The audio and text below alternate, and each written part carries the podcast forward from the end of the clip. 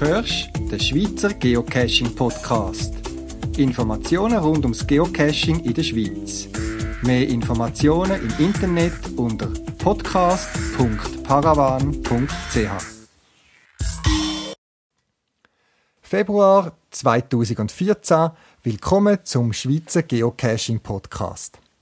Heute habe ich folgende Themen für euch vorbereitet. Das sind Informationen über Geotours, haben wir davor schon gehört. Das Geocaching Hauptquartier gibt Auskunft. Dann ein paar Überlegungen und Gedanken zum Thema Nachtcaches und Taschenlampen, wo man auch braucht für Nachtcache. Und am Schluss noch ein Interview mit dem Entwickler von der Software für den Apple Macintosh iCaching für die, die es interessiert. Ich wünsche euch gute Unterhaltung beim Zuhören.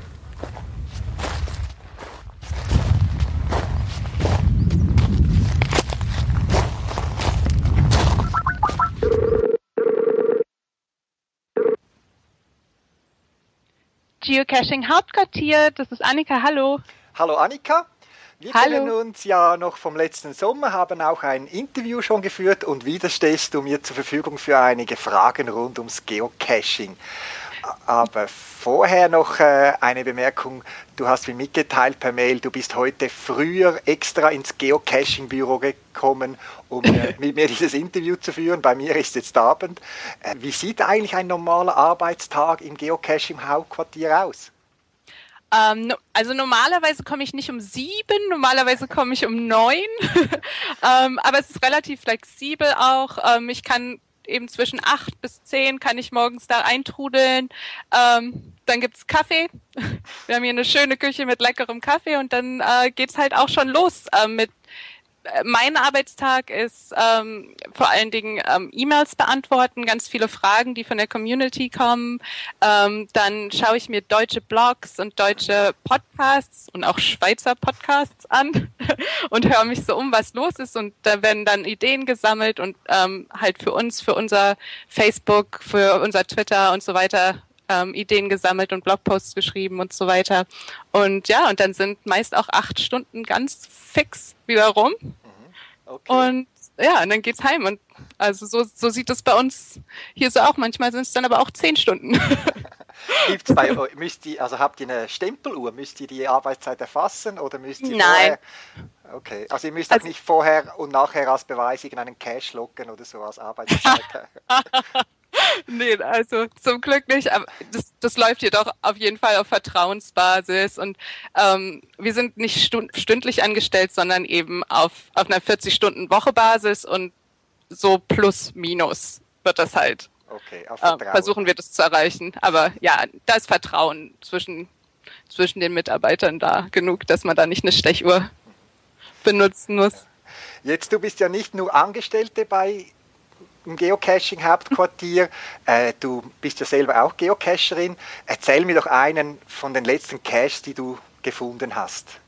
Oh, ich habe gerade einen super, super tollen Cache gefunden und der ist auch ähm, gerade zum Geocache der Woche äh, gewählt worden. Das kann man bei uns auf dem Blog nachlesen und der heißt Deadman und der ist in Potsdam. Ich war nämlich Weihnachten zu Hause meine Familie besuchen in Berlin und dann habe ich den dort gemacht und der ist ähm, Pirate of the Caribbean themed. Also das Thema ist eben Piraten und es ist der absolute Hammer-Cache. Ich glaube, es ist einer ja, ich, ich würde sagen, es ist der beste, den ich bislang gemacht habe. Es ist ein Nachtcache und es hat sechs Stunden gedauert, bis um fünf Uhr morgens. Aber es war jede Stunde, jede Minute wert. Also den kann ich nur, nur sehr, sehr, sehr doll empfehlen. Gut, ja, dann schaue ich mir doch den nachher noch an und verlinke den auf meiner Geocaching-Podcast-Webseite. Mhm. Ja, jetzt zum eigentlichen Thema, äh, warum ich dich angerufen habe, ist, ähm, kannst du erklären, was sind oder ist Geotours? Auf eurer Webseite findet man was, aber mir war nicht so ganz klar, was ist Geotours, das Geocaching-Hauptquartier, das das anbietet. Ja, also Geotours, das sind ähm, geplante Geocache-Runden. Und zwar sind die ähm, aus der Zusammenarbeit mit Tourismusbehörden ähm, oder Parks oder ähm, ja, vor allen Dingen auch Nationalparks entstanden. Ähm, und zwar ähm, dadurch, dass Geocacher ja gerne, sehr gerne reisen Ähm, und das, äh, dadurch, dass eben Geocaches auch immer schon als eine Art Reiseführer gedient haben, weil sie dich eben an die tollsten Orte, die schönste Aussicht, ähm, das spannendste äh, Ding in deiner Stadt führen. Und ähm, die Geotour ist eben von diesen Tourismusbehörden geplant und ähm, die wissen natürlich ganz genau, was spannend ist mhm. in der Region. Okay. Aber für mich als Geocacher, was ist der Unterschied, wenn ich einen normalen Geocache suche und finde oder einen von Geotours? Gibt es da einen Unterschied? Also ähm, nicht für deine Statistik. Es ist ein ganz normaler Geocache und du kriegst ein Smiley und du kriegst deine ähm, D&T-Ratings und alles, also das ist alles mit dabei. Ähm, aber dadurch, dass es eben von äh, den Tourismusbehörden ähm, erstellt wurde, sind es eben sehr qualitativ hochwertige Caches. Das heißt, die sind alle sehr, sehr gut ähm, ausgestattet und da da wird man auch kein nasses Logbuch finden. Und außerdem ähm, sind die dann auch garantiert an schönen Orten. Also die sind auch bewusst gelegt, ähm, dort, wo, wo man eben tolle Abenteuer erleben kann. Oftmals gibt es auch sowas wie einen Reisepass, den man ausfüllen muss. Oder für die Vollendung der Tour bekommt man einen, eine Coin oder ein Trackable. Mhm. Okay, mhm. gut. Äh, Geocaching verlangt ja Geld für diesen Geotour-Service, das, das kann ich verstehen. Mhm. Aber als Cache-Owner eines ganz normalen Geocache muss ich befürchten, dass mein Geocache, den ich da ehrenamtlich und auf meine Kosten platziert habe, für eine Geotour benutzt wird? Nein, ähm, die Geocaches für die Geotour werden neu gelegt. Ähm, es werden keine ähm, bestehenden Geocaches verwendet. Ähm, bei uns jetzt hier in Seattle zum Beispiel, dadurch, dass unser, wir haben eine Geotour hier beim ähm, Geocaching Hauptquartier und ähm, dadurch, dass es eben mitten in der Stadt ist, gab es da schon ein paar Abstandskonflikte, aber wir sind dann eben mit den Geocache-Ownern ähm, in Kontakt gegangen und haben gesagt, ist das okay? Und es war auch, wurde auch alles sehr positiv aufgenommen und wir haben sogar mit ein oder zwei von denen dann auch zusammengearbeitet. Die haben gesagt, wir möchten Teil der Tour sein, wir möchten da unsere Erfahrung einbringen und dann war das natürlich super für uns. Aber es wird keiner gezwungen sein, Geocaches als Teil so einer Tour ähm, zu haben. Okay. Genau. Ja wenn jetzt jemand oder eine Tourismusregion oder eine andere Organisation Interesse hat am Geocaching und sagt, hm, wäre das was, was ist für diese Organisation der Vorteil von einer Geotour nicht einfach jemanden, den man kennt, der zwei, drei Caches für einen da auslegt? Was ist der Vorteil von Geotours gegenüber, wenn ich jetzt da selber einige, eine, meine Tour zusammenstelle? Ja, also ähm, Geocacher, wie gesagt, reisen ja sehr gerne und ähm, eine Geotour kann dann eine Region zu einem sehr attraktiven Reiseziel machen für Geocacher. Und wir helfen dann von unserer Seite folgendermaßen aus, äh, aus ähm, der Tourismusverband oder der Park, der bekommt eben Bannerwerbung bei uns auf der Seite. Ähm, wir erwähnen den im Newsletter und auf Social Media. Ähm, mit unserem Newsletter erreichen wir gerade 2,5 Millionen Geocacher aus der ganzen Welt und wir haben fast 400.000 Facebook-Likes. Das heißt, ähm, es ist ein recht großes Publikum, mit dem eben das ähm, Reiseziel Werbung für seine Region machen kann. Aha, okay. Gut, das heißt eben, dass das Geld, das man äh, geocaching.com zahlt, das ist für den ganzen Werbe-Effort, mhm. äh, den ihr dafür leistet, um das zu promoten. Ganz genau. Okay. Ja. ja. Äh, Gut, also nehmen wir mal an, ich hätte eine Idee für eine Geotour da hier in der Schweiz, das zu planen oder möchte den Service nutzen. Was sind ja. die ersten Schritte, die ich unternehmen müsste? Also zum, zum einen, ähm, man bräuchte schon ein Budget. Ähm, also unser, unsere Zielgruppe ist nicht unbedingt der, der einzelne Geocacher, sondern mehr Tourismusbehörden, ähm, Parks ähm, und äh, solche Unternehmen, und zwar, ähm, aber als wenn du ein Geocacher bist und du hast einen Kontakt dazu oder du hast eine ganz tolle Idee und sagst, hier, meine Region ist so toll, ähm, hier kann man eine ganz tolle Geotour machen, das hat es auch schon gegeben, ähm, dass man sich eben von der Tourismusbehörde sponsern lässt oder sowas. Also das, das hat schon geklappt.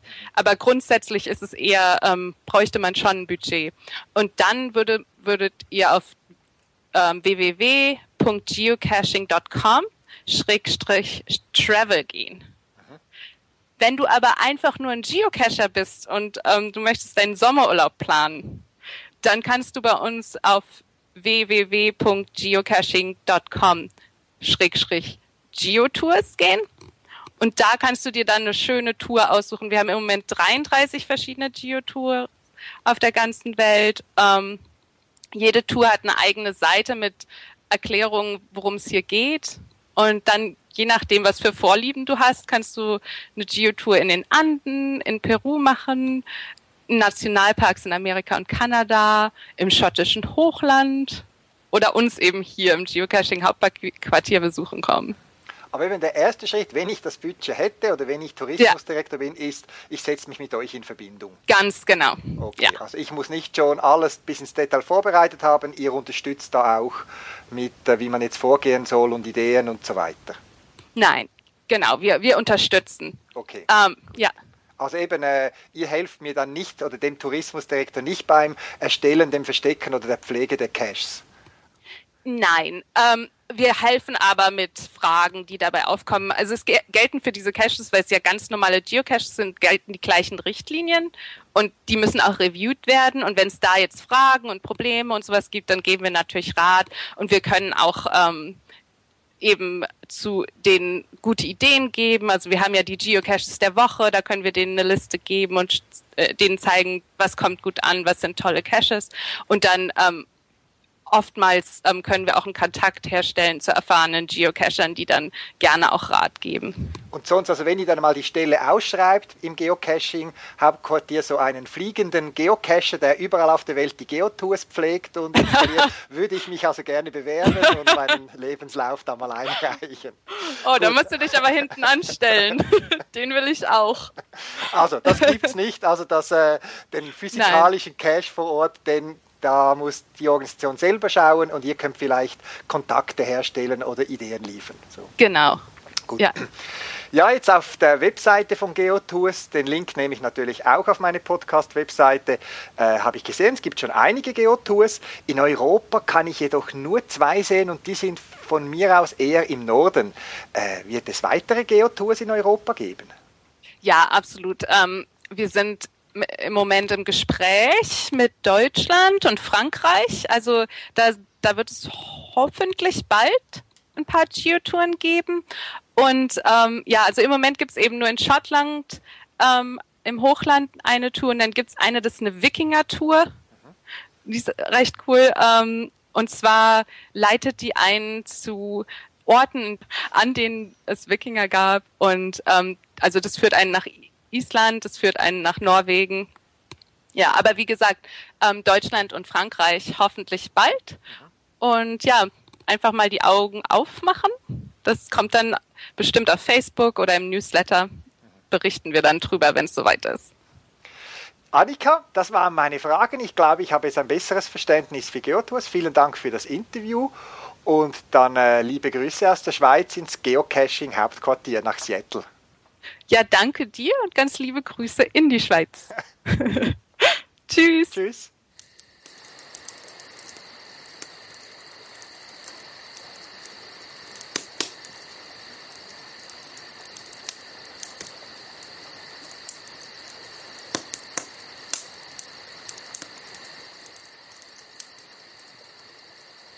Eine Cache-Art, wo besonders beliebt ist, zum im Winterhalbjahr machen, sind die Nachtcache.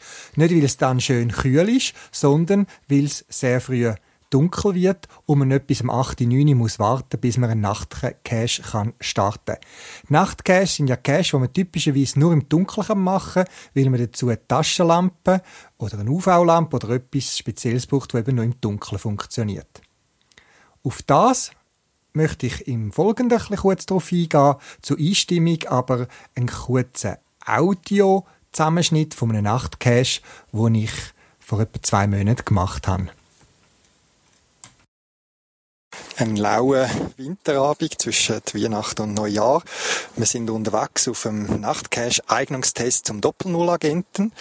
Die GC-Nummer und den Link dazu findet ihr auf der Podcast-Webseite. Ich versuche zwischendurch immer wieder ein bisschen die Atmosphäre in dem dunklen Wald zwischen Luzern und Zug, im gröbsten Umfeld, äh, wiederzugeben, ohne zu viel zu spoilern. Viel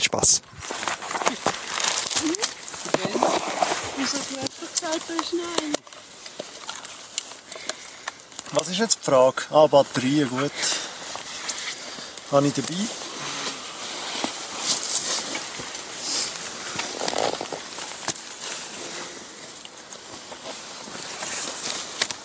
Wieso keine aufladbare? Da könnte man mal gut wieder aufladen. Ja, aufladbare Akkus haben eine etwas geringere Spannung als Alkali-Batterien. Weißt du?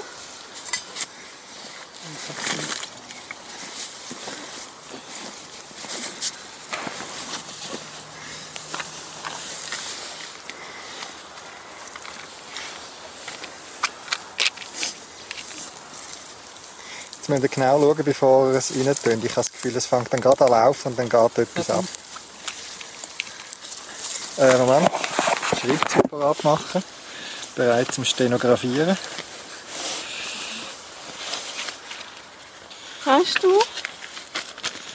Äh, wahrscheinlich leuchtet dann da etwas. Vielleicht, dass wir ein bisschen da dunkel machen. Gut. Und liest mir jemand vor, wann es losgeht. Benjamin, tust du mir vorlesen? Ja.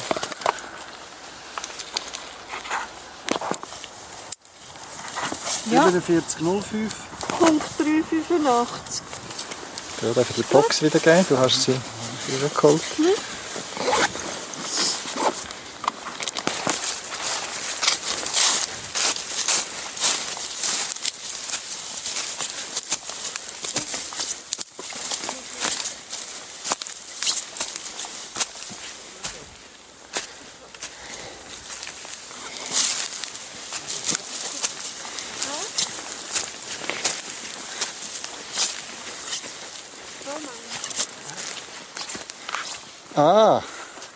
es noch einen Hint gehabt.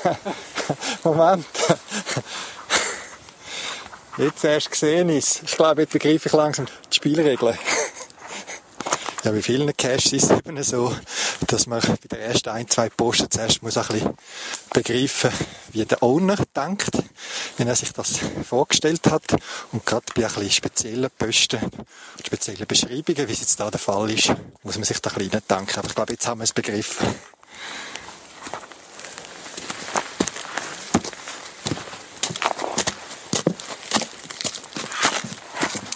Das hat der Hund.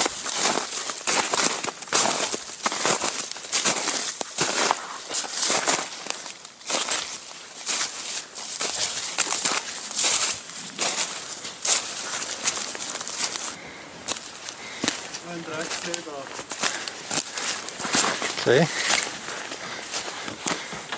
Also das ist eine witzige Idee. Da so Zeug wünsche ich mir auch mit so Gelegenheiten, um so etwas zu installieren.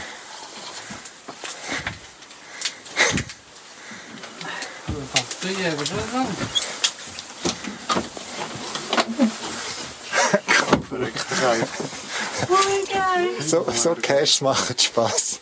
Ah, Gut. Batterien. So, ist mein Rucksack. Oh. Das macht mir nicht so Freude. Das finde ich mühsam. Austin, da bin ich schon gewesen.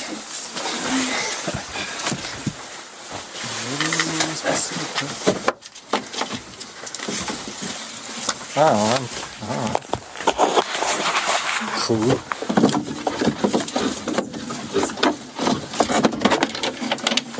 Was muss man echt da noch anschließen? Äh, Ich steck's mal rein.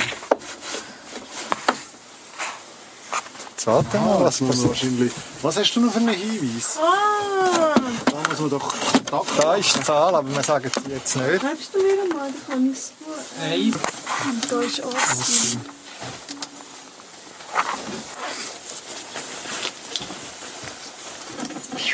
Nichts passiert.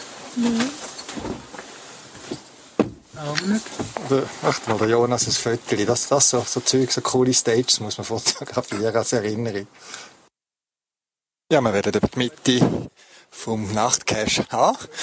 Zeit, um eine Zwischenbilanz zu ziehen. Er ist wirklich witzig gemacht.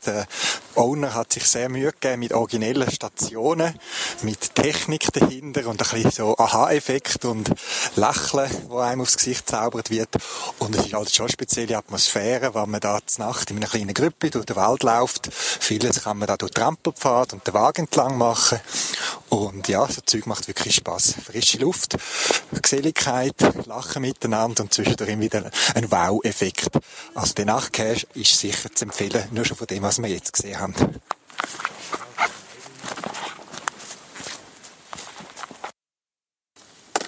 Vielleicht kommt jetzt noch eine Überraschung.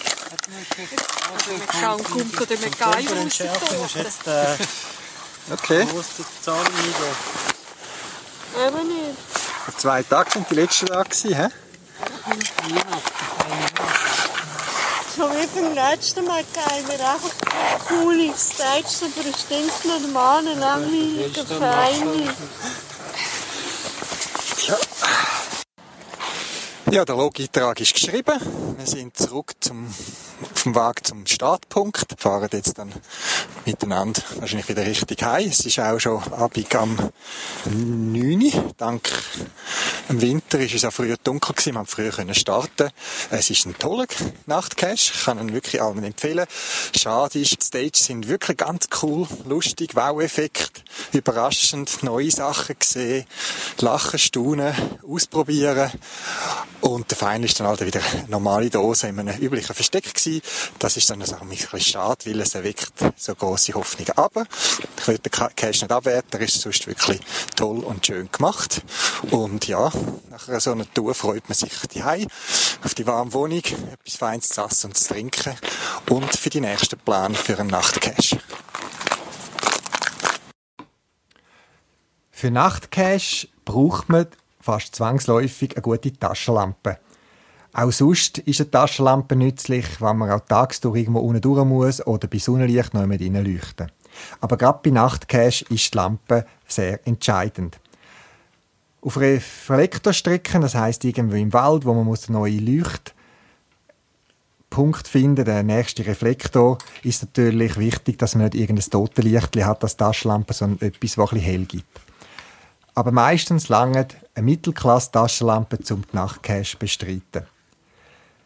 Es wird immer wieder diskutiert, was ist jetzt eine gute Taschenlampe, welche soll ich nehmen und so weiter. Und es ist so wie beim Auto oder bei anderen Produkten. Man kann nicht sagen, das ist richtig. Das ist sehr individuell abhängig.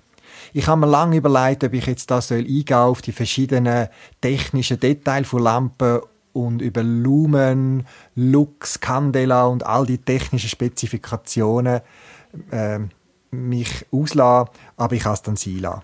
Das kann man anlassen, wenn es einem interessiert. Die Helligkeit ist natürlich sehr essentiell. Aber das ist einerseits sehr schwierig zu messen und viele Hersteller, gerade auch in Fernost, sage ich jetzt einmal, die haben wahrscheinlich gar nicht so ein teures Messgerät, um das wirklich objektiv zu messen. Oder bauen Leuchtdioden ein, die es zukaufen und einfach die Werte von dort abschreiben. Die Helligkeit ist auch noch abhängig, wie es der Mensch wahrnimmt. Dann, nur weil ein Massinstrument etwas anzeigt, dass es mehr oder weniger hat, kann es auch sein, dass der Mensch das anders empfindet. Das ist gerade beim Licht ganz wichtig. Ich finde immer, eine gute Entscheidungshilfe ist, wenn man bei einer Kollegenlampe kann, mal ausprobieren und schauen, mal die ist hell, mit der komme ich klar. Mit der Helligkeit verbunden ist auch der Strombedarf je heller natürlich, typischerweise zieht es auch mehr Strom und Batterien sind schneller leer, abhängig wie groß, was für ein Typ von Batterie oder Akku man drin hat. Das ist für mich ein zweiter Punkt bei der Auswahl von einer Taschenlampe, was für einen Batterietyp man hat. Auch ich führe nämlich Diskussionen, ja, sind es jetzt die Lithium-Batterien, wo vielleicht ein spezielles Ladegerät brauchen, oder soll man äh, aus Überzeugung AA oder AAA-Batterien, das sind die normalen, runden, ehemals Volkmann-Batterien genannte Batterien, wo man auch an einem Kiosk irgendwo auf einer Ferienreise bekommt, wenn man das Ladegerät vergessen hat.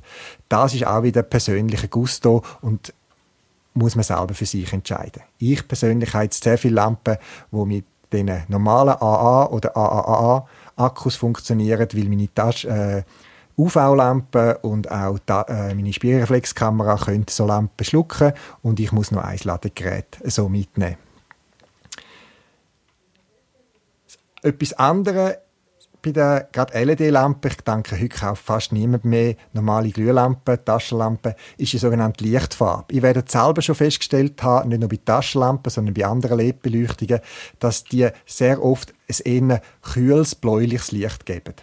Es gibt in der Zwischenzeit auch andere, die sich von der Farbtemperatur, wie man das nennt, nicht mehr gross unterscheidet von einer herkömmlichen Glühlampe und so ein wärmes, angenehmes Licht geben. Auch das ein Kaufkriterium, nehme ich vielleicht eine helle Lampe, sehr helle Lampe mit einem eher bläulichen, kälteren Licht oder nehme ich eine vergleichbare Lampe, wo einfach die warmen Farben heute, Stand heute, eher ein bisschen mehr kostet oder dann ein bisschen schwächer sind. Das auch ein Entscheid. Ich habe gerne, gerade auch wenn ich muss mit der Taschenlampe, habe ich das warme Licht fast angenehmer. Und das ist mir auch etwas wert, wenn ich dort etwas investiere. Ein weiterer Punkt ist natürlich, wollte ich eine Stirnlampe oder wollte ich eine Handlampe? Ehrlich gesagt, ich habe beides. Ich habe eine Stirnlampe und ich habe eine Stablampe. Meistens habe ich beides dabei. Es gibt sowohl als auch, wo man es kann brauchen. Aber das ist ein Entscheid, wo man auch muss überlegen. Es gibt auch lustige Kombinationen, Lampen, wo man sowohl als auch kann nutzen. Und das andere, das nenne ich das Lichtbild, ist auch noch entscheidend. Eine Lampe kann super hell leuchten, aber ganz ein komisches Licht machen. Vielleicht ein bisschen dunklerer Flack in der Mitte, dafür hell außen. Und es gibt andere Lampen, wo durch die Optik so gestaltet sind, dass sie eine ziemlich homogen einheitliche Leuchtfläche haben. Auch das ist eine Geschmackssache. Der eine sagt, es spielt mir keine Rolle ich muss einfach genug Licht haben. Und der andere sagt, mal, ich, ich kann es eigentlich noch angenehm, wenn ich eine Fläche anlöte und es sieht gleichmäßig ausgeleuchtet äh, aus. Also überlegt euch auch das, das sogenannte Lichtbild, das ist ein Name, den ich jetzt gewählt habe. Es hat vielleicht noch eine speziellere äh, Bezeichnung irgendwo. Und das andere ist auch noch, hat auch mit dem Lichtbild dazu zu tun, das ist, ob die Lampe kann zoomen Es gibt Lampen, die leuchten einfach, schaltet man ein, zack, hat es einen Lichtkegel es gibt irgend wahrscheinlich, wenn ihr Glück habt, einen schönen runden Fleck irgendwo. Und da gibt es Lampen, wo man kann zoomen kann. Also wo man quasi ein bisschen mehr Licht bringt, dafür in einem schmäleren Winkel. Oder ich will mehr Licht auf einem breiteren Winkel und ich kann das vorne meistens am Objektiv drehen. Und dort gibt es auch wieder Komfortstufen. Es gibt Lampen, die kann man einhändig bedienen und mit dem Daumen quasi zoomen. Bei den anderen muss man halt die zweite Hand vielleicht auch brauchen. Auch das eine Frage vom Preis und von dem, wie wichtig einem das ist. Schaut euch die verschiedenen Lampen an. Ich habe euch einen Link zu meinen Lampen in meinem Webshop gegeben. Das sind nicht alle Lampen, die es gibt. Es ist ein breites Spektrum von Lampen, die ich selber schon getestet habe und für gut befinde in verschiedenen Preiskategorien. Und sonst, wie gesagt, lehnt mal eine Lampe aus von einem Kollegen, vergleichen zwei, drei. Ich denke, eine gute Lampe ist gut investiertes Geld. Und danke auch daran, genügend Akkus immer dabei zu haben, dann gerade in den dümmsten Situationen lädt einem die Lampe sehr oft im Stich, respektive die Akkus, und da ist man froh, wenn man einen Ersatzakku dabei hat.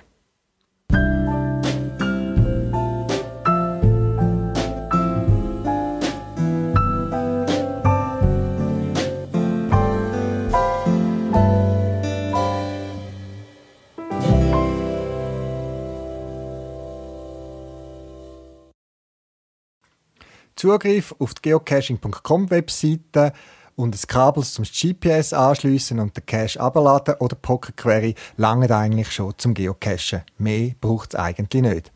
Wer aber spezielle Selektionen machen will, spezielle Cache suchen Listen verwalten, Lösungen von Mysteries, äh, Notizen, der braucht eine zusätzliche Software für seinen PC und für Windows ist sehr stark verbreitet GSAC. Es gibt noch ein paar andere.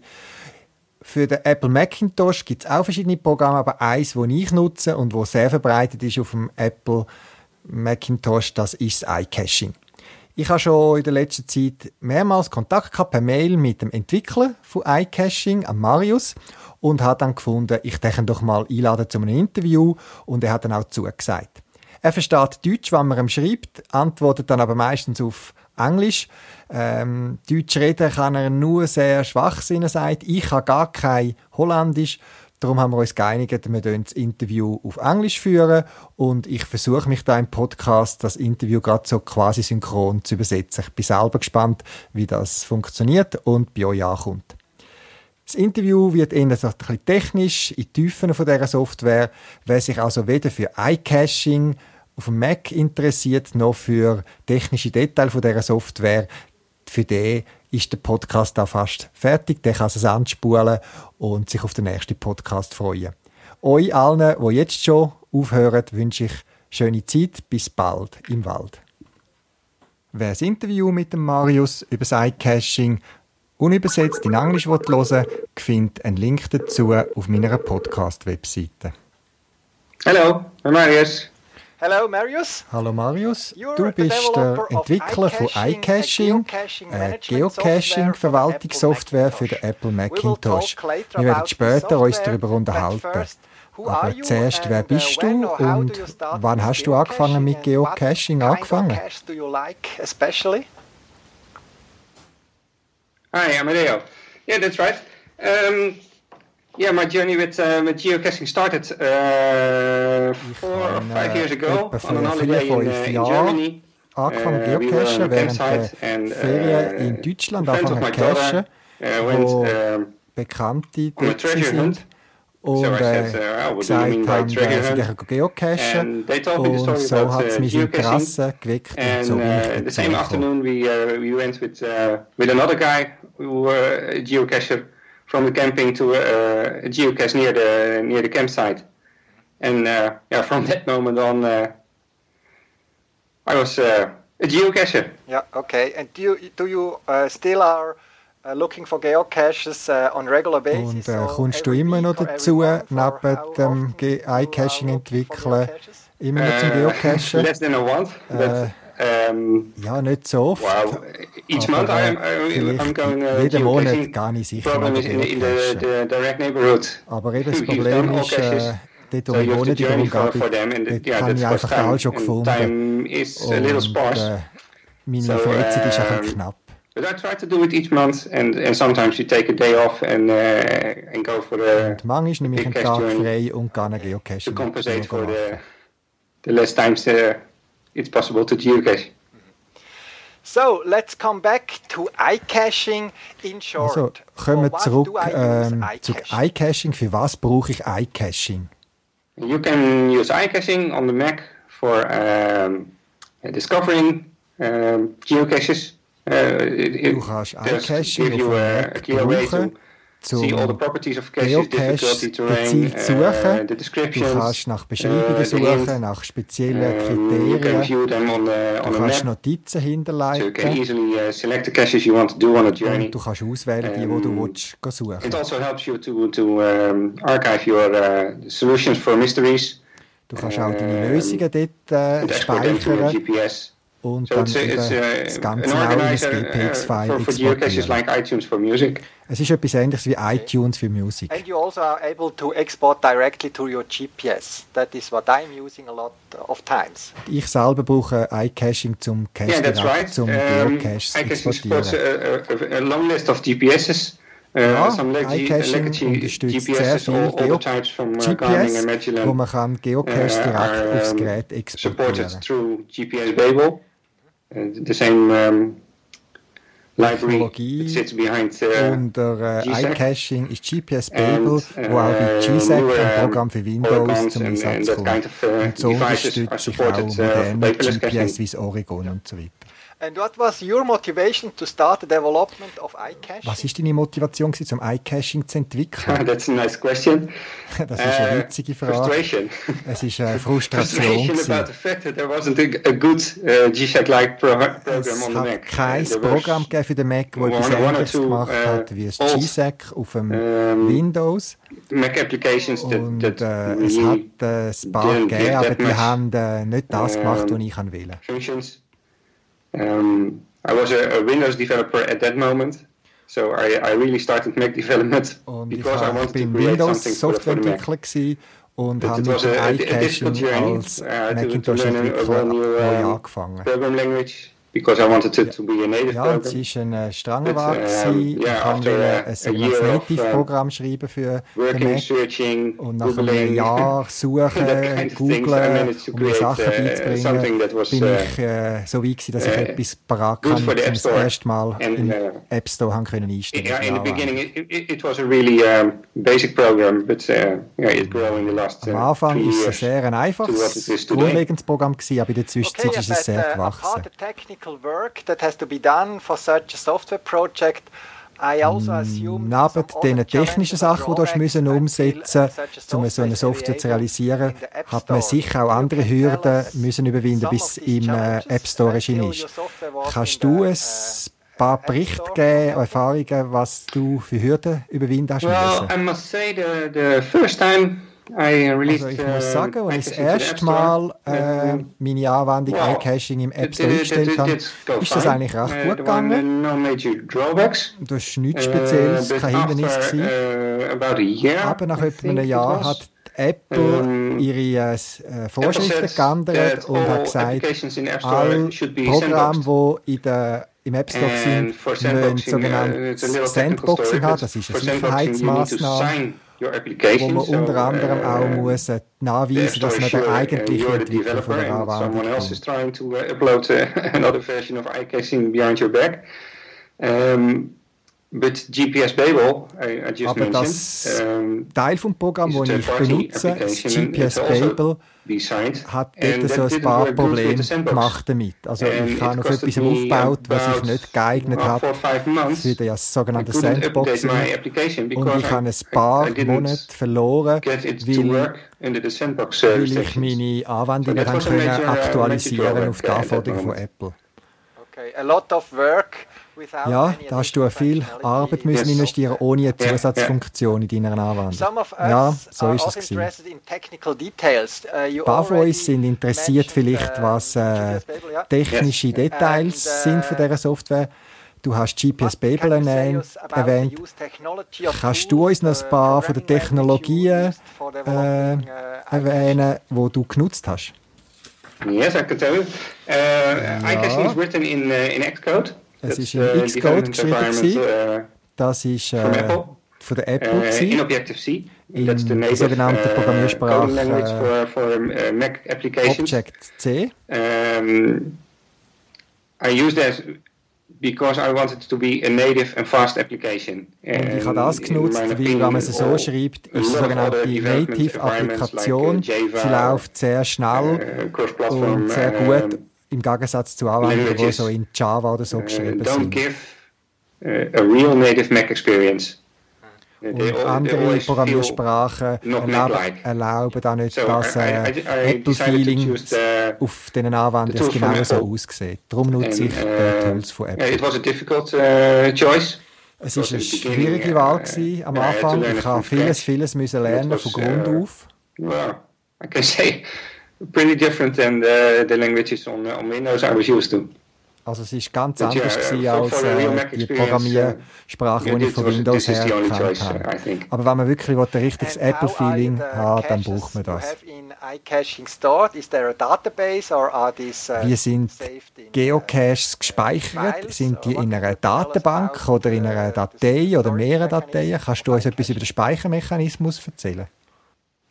The storage mechanism I'm using is uh, Apple's Core Data. Ich nutze uh, Apple also a Core native, Data. uh, framework. Auch Apple das, delivers to, äh, uh, das developers. Toolkit, das Apple Uh, den a lot Entwicklern of zur Mac Verfügung uh, stellt. applications are using uh, Core Viele Data. Apple- Uh, und a lot of iPhone iPhone-Applications too, by the way. nutzen die gleiche Um, and Technologie. Core Data is an, uh, an object graph Es ist ein framework, Object Graph uh, Framework And the data is stored in the SQLite Daten sind database. der And That's SQLite. one file uh, tucked Datenbank. away uh, deep in uh, in the folder structure. Und Uh, Daten sind eigentlich versteckt in einer Apple, ganz speziellen Ordnerstruktur, sehr komplex a lot of users are, are, are asking Viele I, Benutzer uh, fragen mich auch, hey, wo sind die Daten a- gespeichert? Und in der uh, Zwischenzeit habe ich äh, das sogar that on FAQ-Seite aufgeführt, wo man die uh, Daten findet. Das sind uh, ganz viele. Ordner und Unterordner und und und Yes, und. the iCaching, I like it very much because it feels like another uh, Mac Ja, iCaching nutzt, schätze ich, weil es sich wie eine Apple-Anwendung fühlt wie uh, iTunes. iTunes and I could work Und with, ich kann uh, können mit iCaching eigentlich sofort starten, 10 minutes ohne etwas zu lesen. uh, Nach 10 data Minuten habe ich meine ersten Caches um, drauf gehabt. To achieve such uh, an application, uh, such a level of software, are you Zum, äh, project or is this done in a team with so eine Software zu entwickeln, a so gut bedienbar ist und so weiter. Äh, wie schaffst du? Wie viel sind ihr im Team? No, that's, that's a nice question. I'm Ja, es ist so, ich muss es Uh, sagen, ich mache alles ganz allein. Ähm, it ich habe noch zwei Übersetzer, developer. freiwillig äh, uh, architect, Ähm, uh, es ist nicht mein Hauptjob, eigentlich arbeite ich als Architekt. Und zwar nicht Softwarearchitekt, sondern äh, uh, Gebäudearchitekt. I have uh, a big graphical insight, um, and I think that, that you, you can see that in the application. Um, Und eben das Aussehen ist wiederum auch sehr uh, wichtig. Das kommt jetzt von meinem Beruf als uh, Architekt. kind of stuff, and so it's nice looking. Um, and yeah, I think that the analytical um, part of my daily job helps me to. Uh, Ja, und weil ich eben sehr viel auch analytisch äh, muss schaffen in meinem Yeah. Täglichen Job, äh, hat on das auch Einfluss auf iCaching. a a Wenn ich dir jeweils ein invest in- E-Mail schicke, dann äh, antwortest du immer sehr also a schnell. regular Schaffst du den ganzen Tag, auch in deinem täglichen Job hinter dem Ähm, Computer? yes, for my ge- regular job, I'm, I'm also working on the on, uh, wi- with a Mac. Ja, ich uh, arbeite auch auf einem Mac, aber mit Ähm, CAD-Software, eben zum Zeichnen. uh, the evenings. Aber eben Um, iCaching, I äh, tue ich äh, in, in, in, in meiner Freizeit am Abend uh, beantworten. Und ich versuche if possible. immer Uh, ein, spätestens zwei Tagen Antwort zu Very few times it, it's longer, but I think people ist es ein pay for software, so uh, Ich finde einfach, wenn die Leute für eine I- Software zahlen, dann haben sie einen Anspruch auf äh, einen guten Support. And, and I like it to get to get to get response on, on the Ja, und ich application. freue mich uh, natürlich tips über jede Rückmeldung zu meiner uh, Software. uh, feature wishes. Um, well, Oder always listening. neue Wünsche oder neue Ideen. Actually, I'm working with the actual version of iCaching. Uh, Ich nutze momentan die neueste, aktuellste Version von iCaching. Äh, kannst du uns einen Ausblick geben, was in den nächsten Versionen kommt? Oder ist es eine uh, Überraschung? Ja, ich verspreche nie etwas äh, oder you're, gerade Termine, die ich nicht kann einhalten kann. uh. Und manchmal sind die Sachen sehr schnell umgesetzt und manchmal äh, brauchen einfache uh, Funktionen, die man gar nicht sieht, But Wochen, at the bis sie moment I'm working funktionieren. on uh, logging, logging of uh, geocaches directly to Momentan uh, arbeite ich daran, dass man gc.com. kann über iCaching kann Uh, I just Caches started with loggen that function and Ich habe gerade that's angefangen, gonna das be nice. umzusetzen und das Um, wird nett to be aussehen, able to, to download das ist the etwas, was viele geocache Leute physics file auch, from äh, your uh, Oregons gewünscht haben. to um, to iCaching and then make up the, the logs and send them to uh, to geocaching.com. I think that's uh, one of the most ex- asked for uh, features. Okay.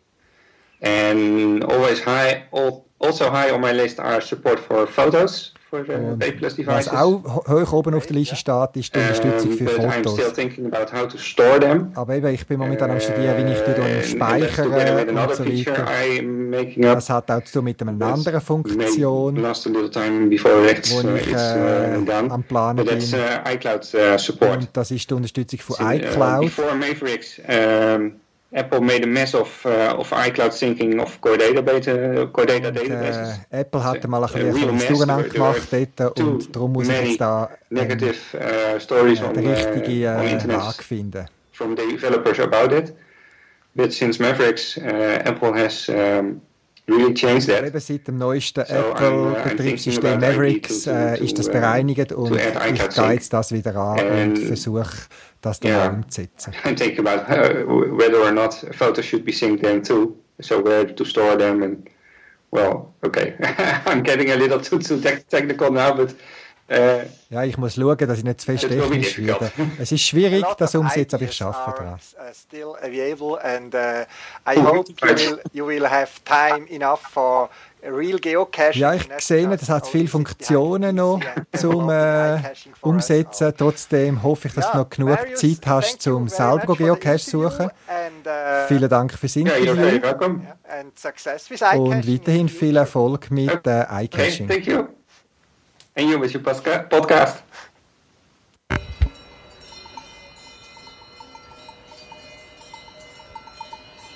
Das wäre es auch schon wieder für das Mal vom Schweizer Geocaching Podcast.